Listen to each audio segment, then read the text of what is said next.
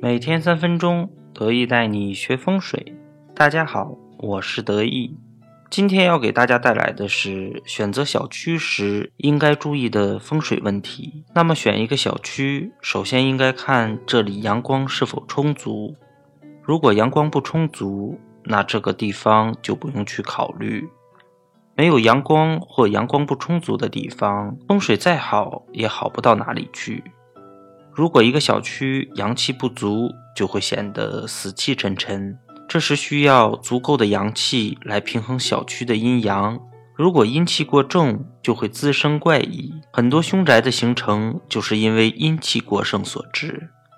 所谓孤阴不生，独阳不长。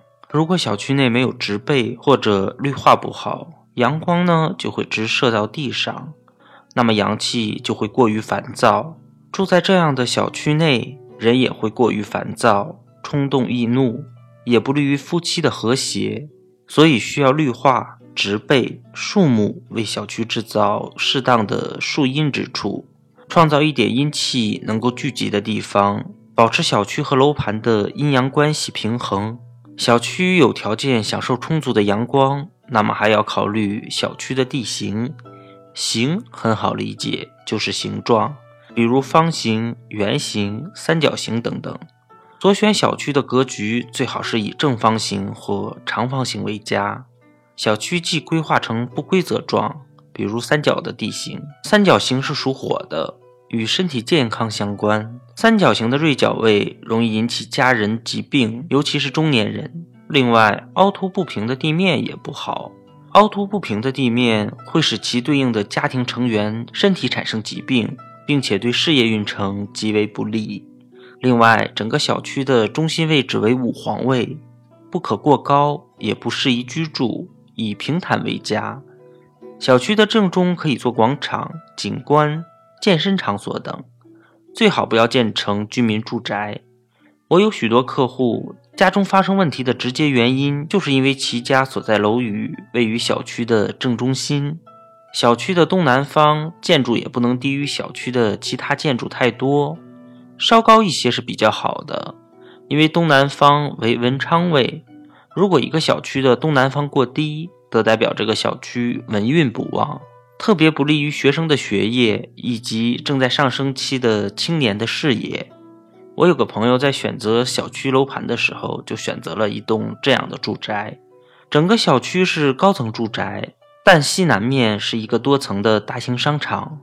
自从他住进去几年光景，事业上连连受挫，给他在他的房子里面做了一套文昌风水，才大有改观。这是在给孩子选学区房的父母必须要注意的。再有，小区的道路就好比人身体的管道，只有畅通，才能保证血液营养的传送和废弃物质的排放。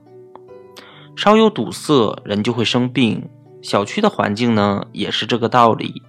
试想，现在都市交通已经够让人头疼的了，没出小区就堵上了，你的心里会舒服吗？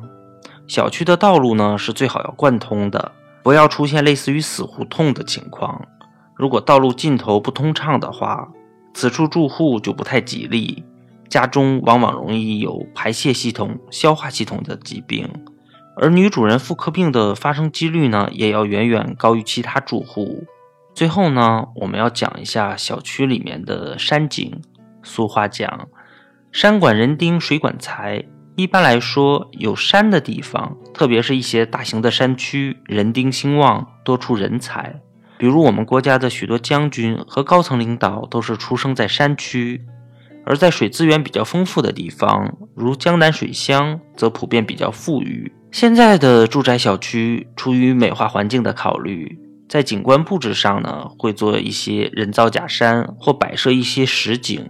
但应当注意的是，这些假山和实景与自然的山是有很大区别的，因为这些山都是一些石块堆积，上面既没有土，也没有花草树木，因此人造假山是很难起到望人丁的效果的。